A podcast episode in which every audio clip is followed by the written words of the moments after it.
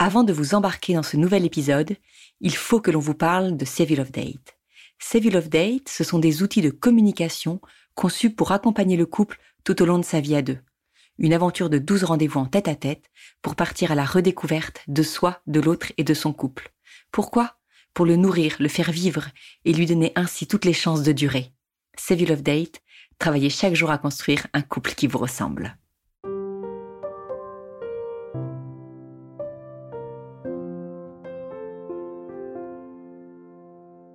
Bienvenue au cœur du couple, le podcast qui se met au service de votre couple.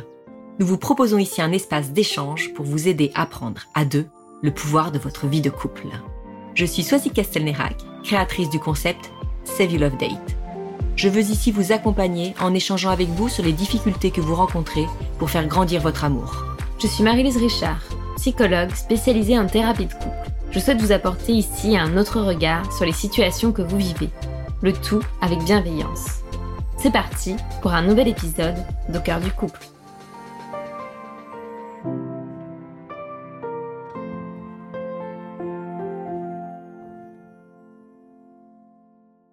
Bonjour à tous et bienvenue sur cet épisode spécial d'Au cœur du couple. Aujourd'hui, nous avons une invitée spéciale qui est Thérèse Argot et avec qui nous allons parler du délicat sujet de la pornographie. Thérèse Argot est thérapeute de couple et sexologue et l'un de ses combats est de dénoncer les ravages de la pornographie sur les jeunes et sur le couple. Et c'est à ce titre, voilà, que nous l'avons invitée aujourd'hui. Donc bonjour Thérèse et bienvenue euh, sur notre podcast. Bonjour, bonjour à toutes les deux. Et merci de m'accueillir aussi. J'en profite pour vous féliciter pour tout ce que vous faites pour les couples. Super, tous vos projets. Merci beaucoup. Alors, pour ceux qui ne te connaissent pas, est-ce que tu peux nous dire quelques mots euh, sur toi, sur ton travail?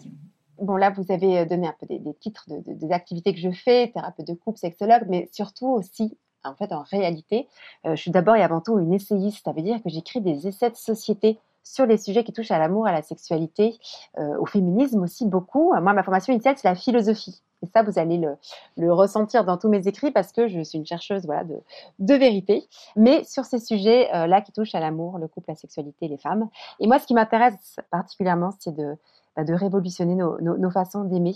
Je pense qu'on a une révolution à, à opérer après la, la, la révolution sexuelle qu'on a connue. On est les héritiers de la révolution sexuelle.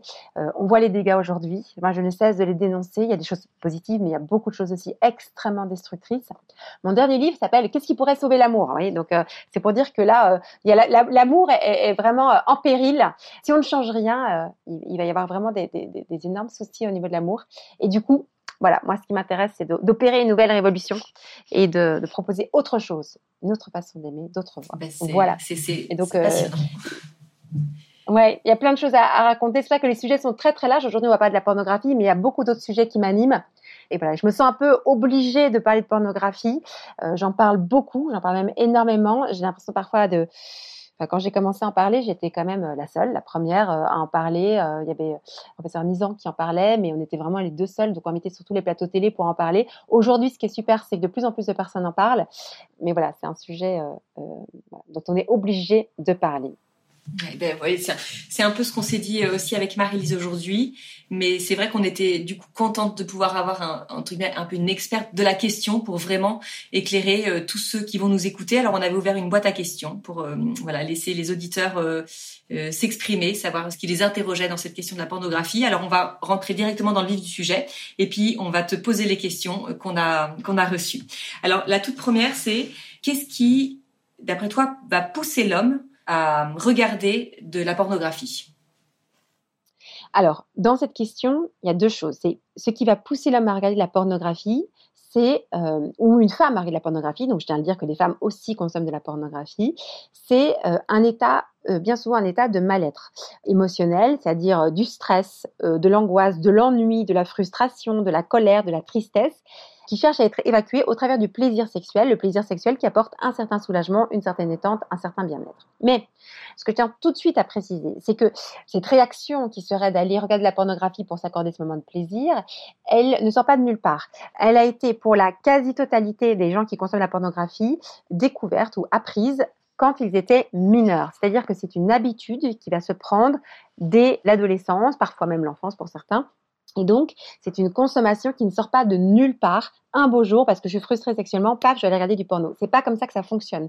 C'est que oui, il y a des frustrations, des colères, des tristesses, des stress et tout ce que vous voulez, mais il y a un moment où on a enregistré que c'était possible de l'évacuer très facilement, très rapidement, très efficacement euh, en regardant quelques clics, en regardant des images pornographiques. Donc bien souvent dans les couples, le problème est, antérieur euh, à la relation euh, à la parce que par exemple, tu vois, il y a beaucoup de femmes qui nous ont crié en disant je ne comprends pas pourquoi mon mari n'a pas de désir pour moi alors qu'il peut en avoir devant un film euh, porno. Et en fait, elle, elle, elle relie du coup le, désir de, leur mari, non pas elle, mais à la pornographie. Alors qu'en fait, dans ce que tu dis, on a l'impression qu'en fait, que l'homme il peut dissocier euh, ces deux choses. Totalement. Donc là, vraiment, c'est super de parler de ça parce que c'est une erreur qu'il y a dans l'esprit de beaucoup, beaucoup de femmes. En fait, ce qu'il faut distinguer, c'est le désir sexuel de la pulsion sexuelle. Le désir sexuel, c'est parce que je te vois, toi, euh, magnifique, superbe, euh, charismatique, drôle, bref, je te trouve magnifique, que j'ai envie de faire l'amour avec toi. Donc le désir, il est dans la rencontre, dans la relation avec une autre personne. La pulsion sexuelle, ça n'a rien à voir. La pulsion sexuelle, c'est un amas d'émotions négatives accumulées tout au long de la journée, de la semaine, je vous parlais tout à l'heure, frustration, ennui, stress, angoisse, bref, et qui cherchent à être évacuées au travers du plaisir sexuel. Toutes les femmes qui m'écoutent, vous savez très bien euh, que euh, dans la question que vous posez, vous parlez des hommes, et les femmes, elles peuvent avoir euh, ce même rapport, on va dire, pulsionnel avec la nourriture, par exemple. Je vais manger de façon compulsive. Avec les achats, évidemment, les achats compulsifs. Les femmes sont les reines des achats compulsifs. Et eh bien, c'est exactement la même chose avec le sexe. C'est-à-dire qu'il y a cet aspect de compulsif, c'est-à-dire que c'est l'état émotionnel qui fait que ah, je vais aller décharger un état émotionnel négatif en allant consommer du sexe, un pot de Nutella ou m'acheter plein de plein de vêtements euh, euh, sur euh, une marque de, voilà dans une marque de que j'aime bien. C'est la même chose en fait. Donc il faut bien le distinguer. Et quand cette femme dit tiens, je, il a pas, il semble pas avoir de désir pour moi. En revanche, il peut il avoir toutes ces consommations de pornographie. Ce qu'il faut interroger, c'est pourquoi euh, votre mari n'a pas de désir pour vous. Qu'est-ce qu'il y a derrière? Et ça, ça se travaille en thérapie. Hein. On en discute, ça ne demande pas non plus 50 euh, séances, vous allez voir, on peut aller assez rapidement. Et c'est de comprendre pourquoi est-ce que le désir est altéré, qu'est-ce qui fait que dans la relation, eh bien, le désir n'arrive pas à exister, à émerger? Et ça, on va le travailler, mettre des mots là-dessus. Mais attention, parce que c'est deux réalités très très différentes. D'accord.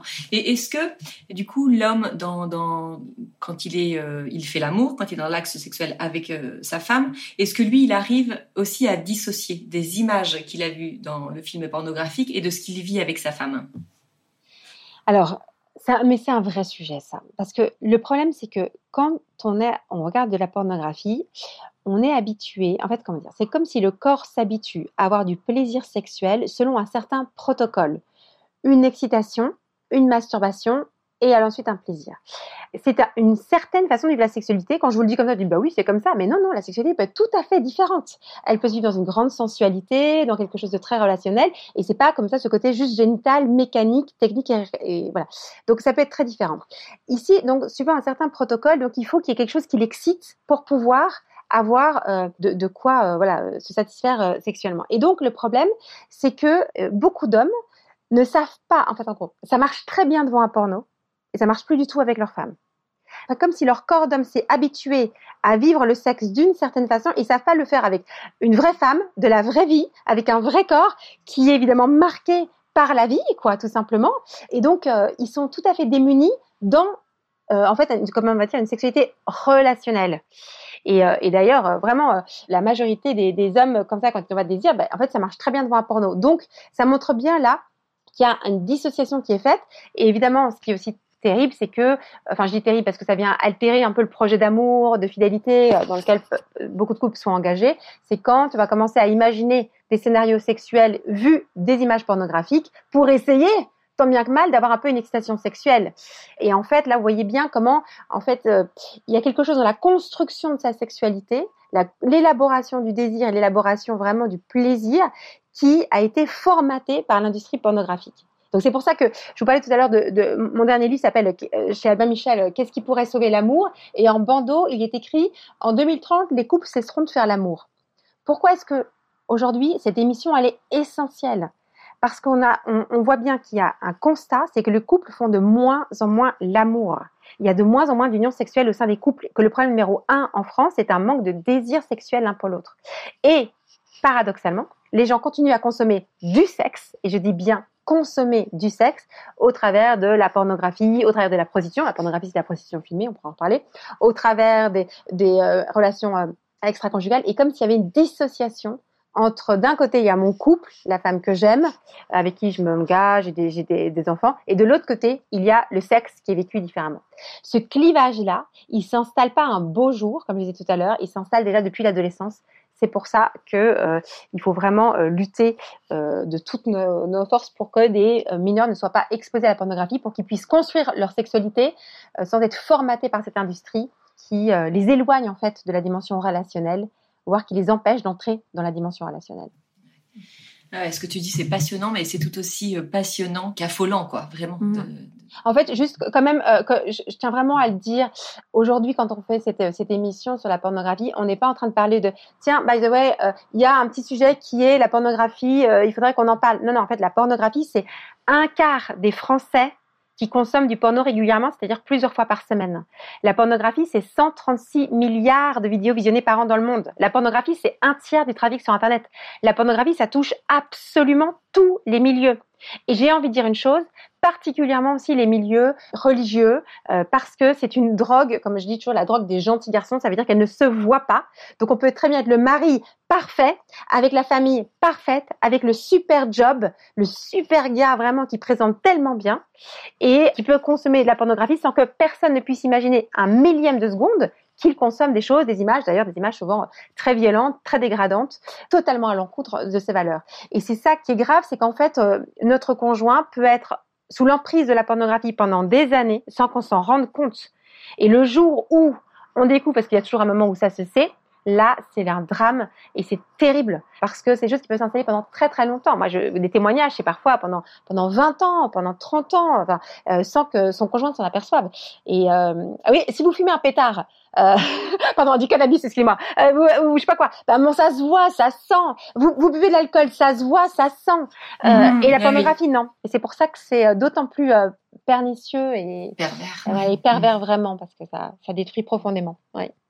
Et justement, je rebondis sur ce que tu viens de dire. Qu'est-ce qu'on pourrait dire là aux femmes ou aux hommes qui, qui nous écoutent et qui découvrent que leur conjoint regarde ou leur conjointe regarde des films pornographiques? Comment aborder la chose? Comment les accompagner ou les aider éventuellement?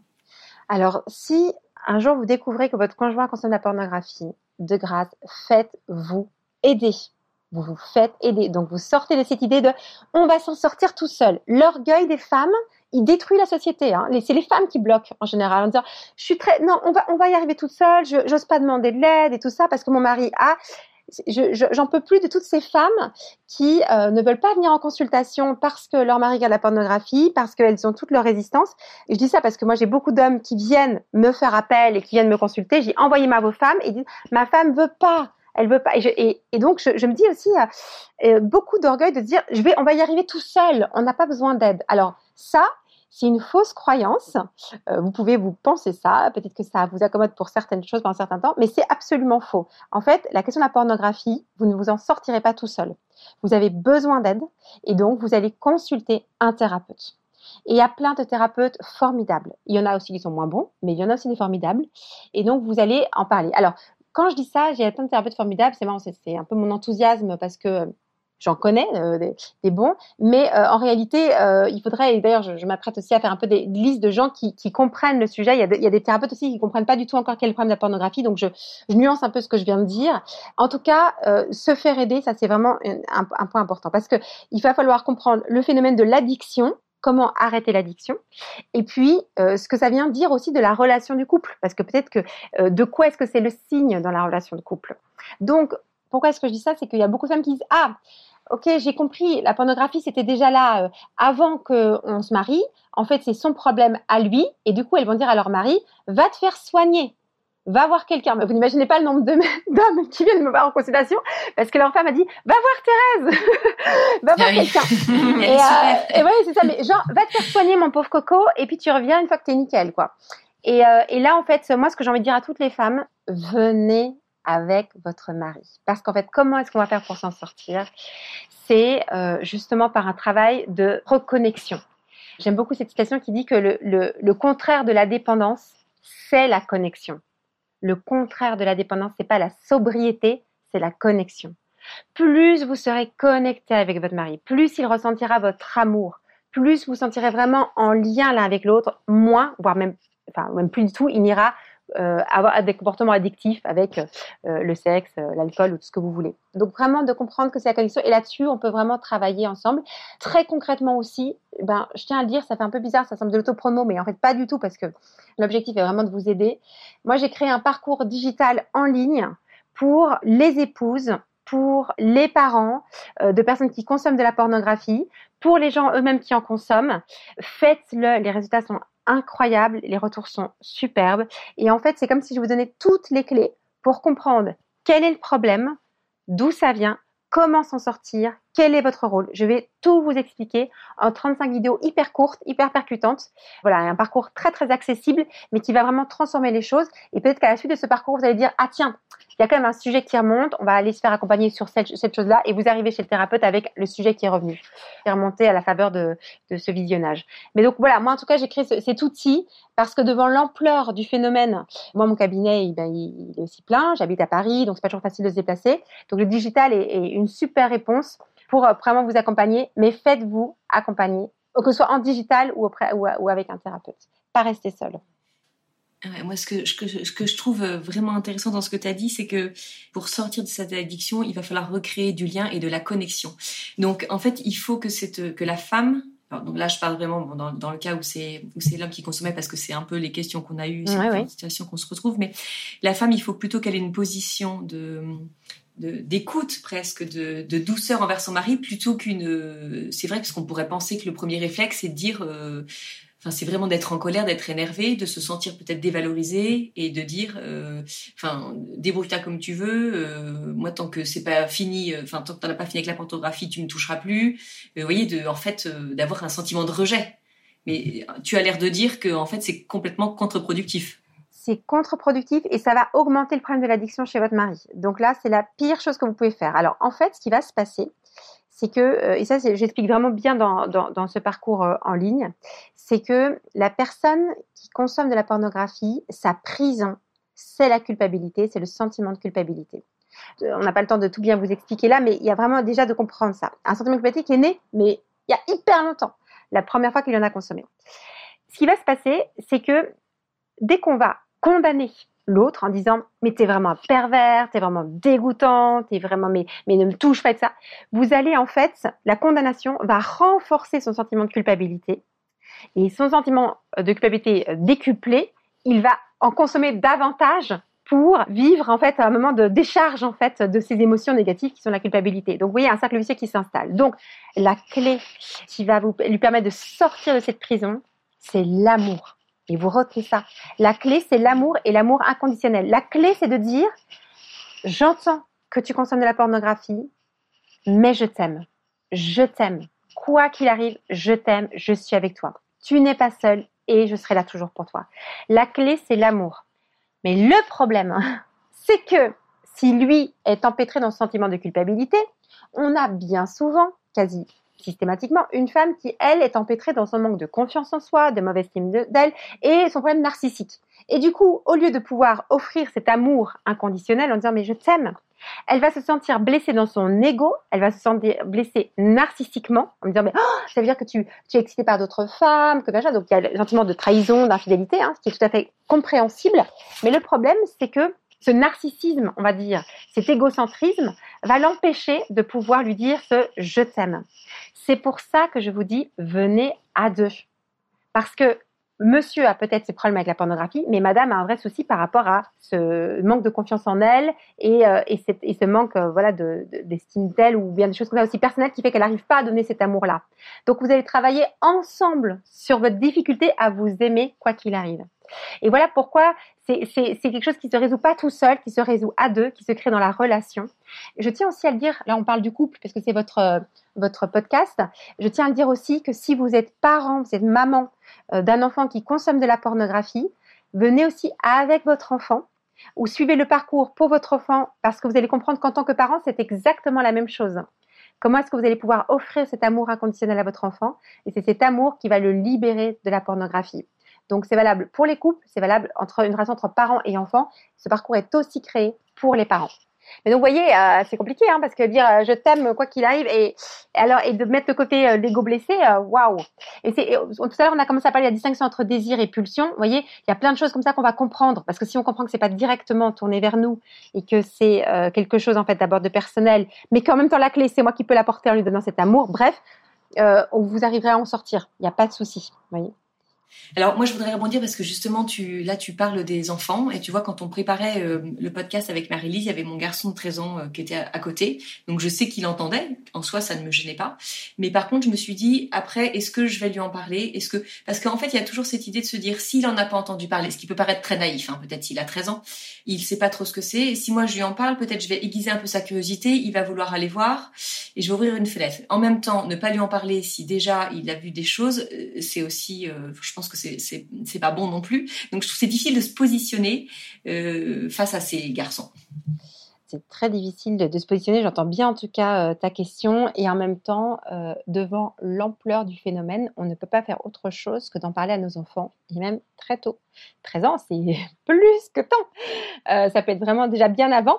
C'est-à-dire avant, c'est-à-dire enfant, avant 10 ans, on peut dire, voilà, il y a des images qui ne sont pas belles sur Internet, des images qui sont fabriquées, euh, pas pour faire du bien, mais pour justement faire en sorte qu'on achète des choses et tout ça. Bref, expliquer un petit peu le mécanisme euh, de la pornographie sans spécialement tout décrire, mais en expliquant, voilà, c'est pour ça que maman contrôle ton, ton usage des plateformes, des différents, de ton téléphone, de, l'ordinateur, et qu'on peut pas regarder la télé, on peut regarder quand on veut, comme on veut, tout seul. Donc pas d'écran. C'est pour ça que maman dit qu'il n'y a pas d'écran dans votre chambre à coucher et que euh, on ne dort pas avec un ordinateur, on ne dort pas avec une télé dans sa chambre. Voilà, parce qu'il y a des plein de choses formidables et puis il y a des choses qui sont vraiment euh, très destructrices. Donc déjà, ça peut expliquer pourquoi vous réglementez ça, parce que évidemment, en tant que maman qui avait écouté ce podcast, vous savez qu'il faut réglementer et faire attention parce que c'est omniprésent sur Internet et que n'importe qui peut euh, tomber dessus. Après, avec les collégiens, là, on peut parler de façon beaucoup plus claire parce qu'ils en parlent entre eux. C'est complètement banalisé hein, la pornographie euh, chez les mineurs et du coup d'avoir une parole euh, dessus est très très très importante. Euh, exactement comme vous parlez de la cigarette, de l'alcool, et ben vous parlez aussi de la pornographie. Il n'y a pas à être gêné par rapport à ce sujet-là. Est-ce qu'on attise un peu la curiosité quand on parle de la cigarette? Non, parce qu'en fait si vous expliquez bien pourquoi c'est mauvais. En fait, c'est pas lui dire c'est pas bien de regarder, ça évidemment ça n'a aucun intérêt, mais d'expliquer pourquoi c'est mauvais. Et que quel est l'objectif? Voilà, l'objectif c'est que euh, cette industrie, c'est une industrie qui cherche à faire le plus d'argent possible. L'objectif c'est pas que tu apprennes comment faire, l'objectif c'est pas que tu sois heureux, l'objectif c'est pas de te faire du bien, l'objectif c'est que tu ailles le plus souvent possible parce que le trafic généré sur ces sites permet d'augmenter le prix de la publicité. Et du coup ça permet à ces gens-là de gagner de l'argent donc l'objectif est vraiment là. Je vais ça. Donc euh, que ça va pas, euh, que ça va te désapprendre, ça désapprend à aimer. Que ce que ça vient abîmer, c'est notre capacité à aimer. Ça vient abîmer notre imaginaire. Ça vient imaginer le regard qu'on porte, euh, abîmer le regard qu'on porte sur l'autre et sa, sa, conception de la sexualité. Comme la cigarette vient abîmer les poumons. Voilà, ici c'est notre capacité à aimer. Donc c'est mille fois plus grave que de, que de fumer, parce qu'en soi, euh, voilà, d'abîmer la capacité à aimer, si, euh, si on ne dit pas que c'est l'essentiel, la capacité à aimer dans la vie. Euh, donc voilà, et donc c'est pour ça que c'est important de ne pas regarder et de bien expliquer qu'il y a un phénomène addictif qui se met en place. Pourquoi? Parce que même si ces images, elles peuvent nous dégoûter la première fois qu'on les voit, on a quand même une sensation agréable en les regardant c'est parce que c'est fait pour avoir une sensation agréable. L'excitation sexuelle est une sensation agréable. Le plaisir sexuel est une sensation agréable. Et donc, il n'y a pas à, se sentir coupable, à se sentir gêné d'avoir éprouvé cette sensation agréable, cette curiosité, parce que c'est fait pour ça. Et ça, c'est très important d'expliquer. Parce que tout à l'heure, je vous disais que la prison de la personne qui la pornographie, c'est la culpabilité. Et en fait, elle s'installe parce que je me sens coupable d'avoir éprouvé une sensation agréable sur quelque chose qui me dégoûtait ou quelque chose qui était mal. Et ça, l'enfant, il ne peut pas comprendre. L'adulte aussi se galère. Hein. Euh, comment c'est possible qu'on peut être excité avec des fantasmes complètement tordus? Euh, C'est très compliqué, c'est la complexité de la sexualité. Mais ça, il faut expliquer à l'enfant que c'est normal parce que c'est fait pour ça. Et donc, c'est pas lui qui a un problème. Il n'y a pas à se sentir coupable et de honteux. Et du coup, on en parle à quelqu'un. Si ça t'arrive, surtout, tu m'en parles. Je ne te gronderai pas. Il n'y a pas de souci. On essaiera de voir ensemble comment, voilà, comment faire. Voilà, tu, on, on, en parlera ensemble. Mais vraiment, vous montrer ouverte à la discussion, pas qu'il reste seul. Ça, c'est la clé. D'accord. Et, si on, a le choix, est-ce qu'on peut se dire que c'est le père qui en parle avec ses fils et la maman qui en parle avec ses filles Ben oui, mais alors là, ça va devenir intéressant. Parce que est-ce que les pères sont capables de pouvoir en parler avec leurs fils?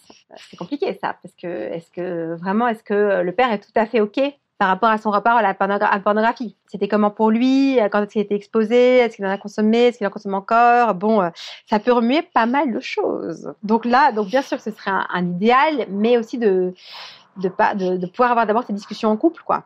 Mais sachez que c'est très voilà, c'est normal que ce soit compliqué. Et c'est compliqué parce qu'il y a de la honte, parce qu'il y a de la culpabilité, parce que on a peur et pour, on a peur, on a peur de plus être aimé si jamais on apprend qu'on fait ça. Vous voyez? Donc on n'en parle pas, donc on fait dire non, moi jamais, pas du tout. Ou bien bien sûr que je n'ai jamais regardé ça. Attends, il y a que toi que j'aime et hop hop hop. Mais en fait, on va dire ça parce qu'on a peur de si on avoue que notre femme euh, nous rejette, que notre femme euh, ne nous aime plus et la peur fait que voilà, on, se cache. Bien sûr, on se protège. On se protège. Ouais, ouais. Mm. Justement, là, on avait une autre euh, question là de, de couple qui qui nous donnait un peu cette idée reçue que ah mais c'était pas grave si on le fait à deux en couple pour jouer euh, pour stimuler notre relation de couple ça ça n'a pas d'incidence. Il y a cette idée un peu reçue hein, qu'on a enfin qu'on a eu à plusieurs reprises. Qu'est-ce que tu peux nous en dire? Mhm. C'est génial ça. En fait, ça c'est assez fort. Donc si vous me suivez bien, la personne qui regarde la pornographie, elle est empêtrée dans son sentiment de culpabilité, ok? Et elle va tout faire pour essayer de l'évacuer. Parce que c'est très désagréable la culpabilité.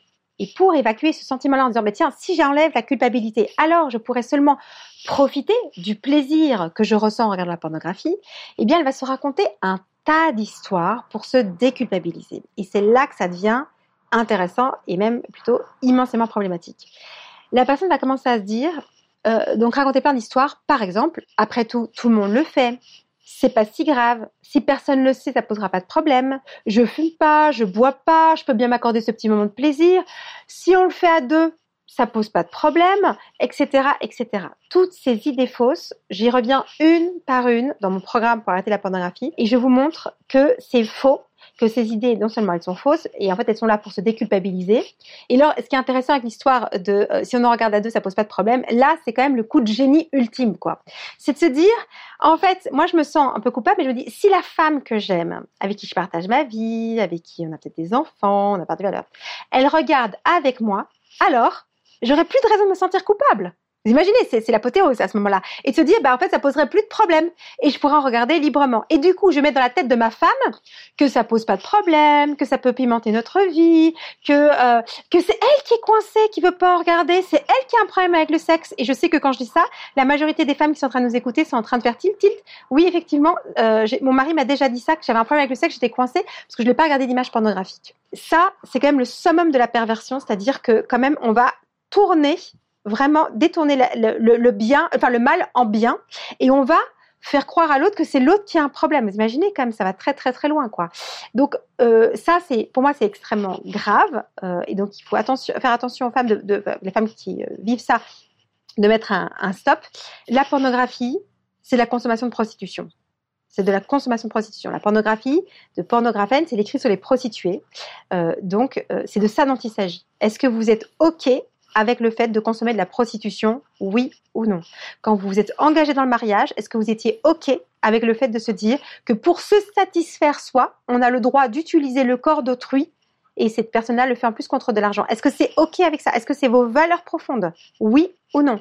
Et vous ramenez à la réalité. Si votre mari ne comprend pas, vraiment, je ne sais pas quoi vous dire d'autre que d'aller faire ce parcours. J'explique ça euh, par A plus B, je pense de façon assez claire, mais surtout euh, ne pas se laisser entraîner dans cette perversion. Et je pèse mes mots quand je dis perversion parce qu'en fait, tourner quelque chose qui me fait du mal en quelque chose de bien et d'entraîner l'autre dans euh, cette chose-là, euh, en fait, c'est grave, vous voyez.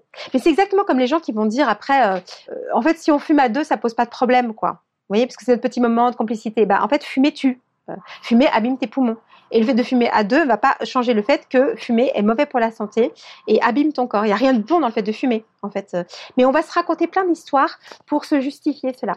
Et là-dessus, vous voyez, bon, vous entendez dans mon ton, hein, je suis très intransigeante par rapport à ça parce que parce qu'il est question de mensonge, il est question de, de, de, qui est complètement à l'opposé, comment dire, de, de notre, notre soif d'amour et de vérité, quoi. Et c'est pour ça que c'est grave, vous voyez. Et en fait, quand je vous expliquais toutes ces histoires, ces fausses croyances qu'on se crée, en fait, l'immense problème de la pornographie, c'est pas tant le fait de regarder euh, des, images sexuelles, c'est pas le fait de se masturber, c'est pas ça l'immense problème. L'immense problème, c'est qu'en fait, la personne, elle ne va plus être capable d'être en vérité.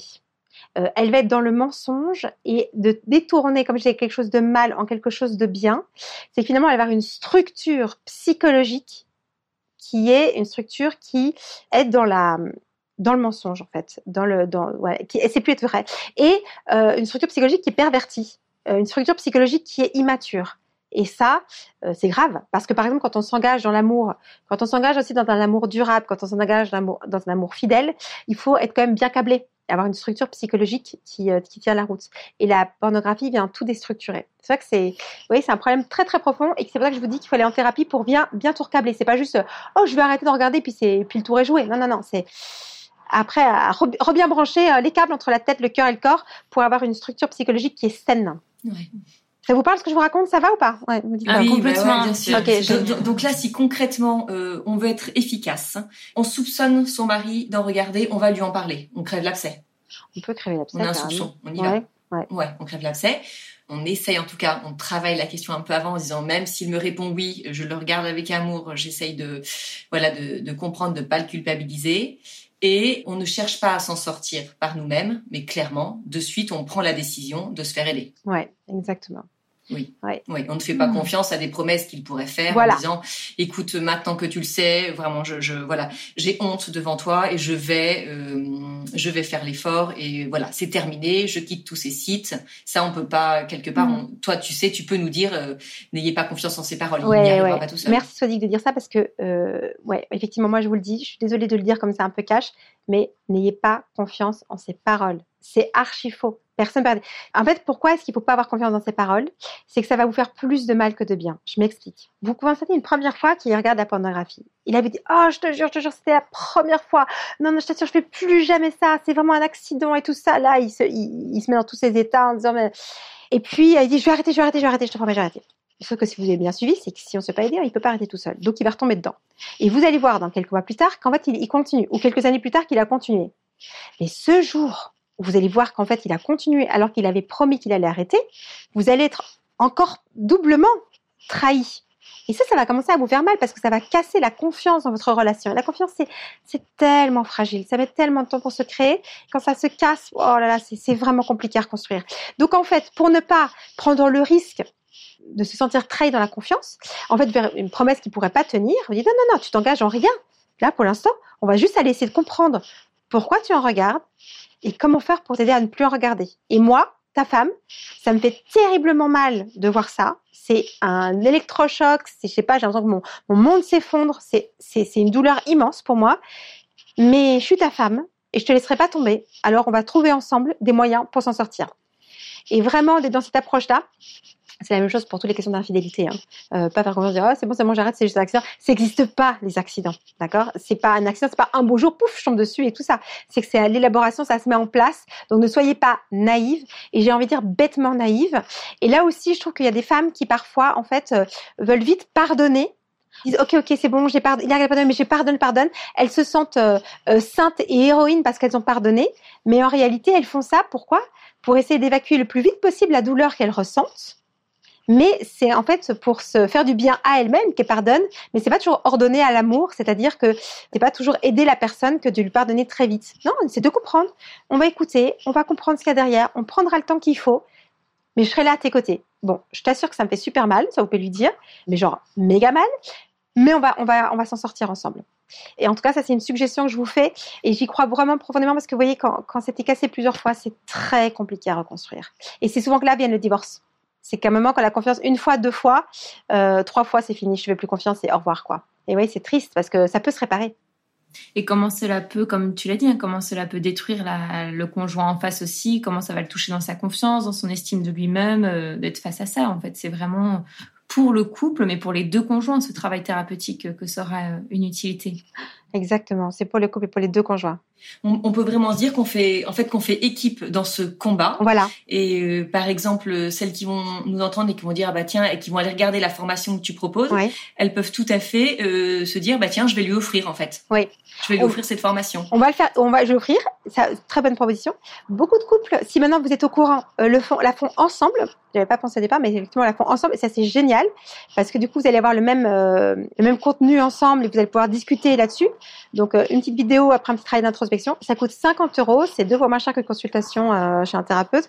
Euh, vous commencez à faire ça. Vous dégrossissez le problème. Ensuite, vous allez voir après ce qui en ressort. Et après, vous allez voir après de quoi vous auriez besoin à la suite. Vous allez voir que as tous les exercices. Donc, c'est une première étape. pour certains, ça va suffire. Pour d'autres, il va falloir poursuivre en demandant, voilà, d'aller voir, d'aller consulter quelqu'un. Mais faites-le pour vous-même parce que vous allez voir tout ce que ça vient remuer chez vous. Voyez? Et qu'est-ce qui vous empêche de donner cet amour et comment le manifester? Et, c'est très important de le faire vous-même aussi. Ça, moi, c'est quelque chose que j'ai compris il n'y a pas très très longtemps. Et depuis que j'ai compris ça, mais c'est hallucinant en fait que, que cette clé c'est l'amour. Vous retenez ça, la clé, c'est l'amour. Mais c'est difficile parfois de le donner, l'amour. Euh, donc, euh, d'aller voir, tiens, pourquoi? Qu'est-ce qui me résiste? Qu'est-ce qui m'empêche de le donner? Euh, Donc, voilà. Est-ce qu'il y avait d'autres euh, d'autres questions encore? Pardon, parce que là, on. Bah non, je trouve que c'est beau de c'est beau de finir sur cette phrase hein, que la clé euh, c'est l'amour, parce qu'on s'attendait pas forcément à entendre ça en mm. commençant l'émission. Donc euh, franchement, je trouve ça vraiment très beau et en plus ça donne de l'espoir parce qu'on se dit ben voilà, si on pense on dit ben oui je l'aime, donc on va y arriver tous les deux et ce sera un beau combat qu'on va mener. On sera fiers de nous quand voilà quand on va y arriver. Donc donc vraiment. Entendez bien qu'on peut y arriver, on peut s'en sortir je, sais que ça semble un peu bizarre que je le dise, mais, je suis obligée, c'est que en montant là ce programme, j'ai donc des témoignages de personnes et c'est hallucinant. C'est-à-dire que les gens disent vraiment que euh, ils s'en sortent, ils arrêtent d'en consommer après avoir fait le programme. Donc on peut arriver. Je pense qu'en fait en comprenant cette clé là que je dont je vous parle, qui est l'amour, euh, en comprenant ça, bah, je pense qu'on a la clé pour sortir de cette prison. Et donc ne perdez pas espoir. On fait preuve de vérité, c'est-à-dire de lucidité. On voit les choses en face et puis on se donne les moyens pour en sortir. Mais c'est tout à fait possible. Vous entendez dans mon ton, je, suis sans demi-mesure par rapport à la pornographie. Je pense que c'est extrêmement grave, que c'est problématique. Vous avez vu, mon, discours, il est, très fort par rapport à ça. Et en même temps, j'ai une énorme espérance pour la suite, pour notre avenir à tous. On peut tout à fait euh, sortir de ce problème-là et que la pornographie sera bientôt, dans quelques années, quelque chose qui est derrière nous. On peut s'en sortir. Donc vraiment, euh, on garde l'espérance, mais euh, on garde surtout la lucidité aussi. Merci beaucoup en tout cas euh, Thérèse pour cet échange. Ça a été vraiment euh, très riche pour nous. C'était un réel plaisir en tout cas même ici au micro euh, de t'entendre. Ça nous donne des clés supplémentaires, un autre regard et puis un, discours, j'ai envie de dire, à partager et à donner. Je trouve que c'est très parlant cet exemple de, on fait aisément de la prévention sur la cigarette, mais la pornographie, on n'ose pas en parler et comment c'est tabou. Je trouve que c'est très parlant cet exemple. Nous, ce qu'on peut dire là aux personnes qui nous écoutent, c'est de les inviter à écouter cet épisode à deux, avec leur conjoint aussi, et d'écouter ça ensemble, et que ça puisse leur donner des, des clés. Et avec euh, tous les outils que tu nous as proposés, dont tu nous as parlé, ça leur laisse aussi des, des possibilités, des champs d'action pour euh, pour l'avenir. Donc, euh, merci beaucoup en tout cas pour pour ce retour de, de ton expérience qui est très riche et précieux. Puis on vous dit au revoir, et puis à bientôt dans notre prochain épisode d'Au du couple.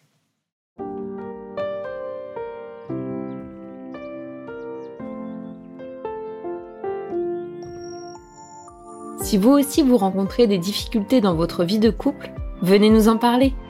Laissez-nous un message sur au cœur du couple podcast at gmail.com ou via Instagram sur la page au cœur du couple. Nous sommes là pour vous.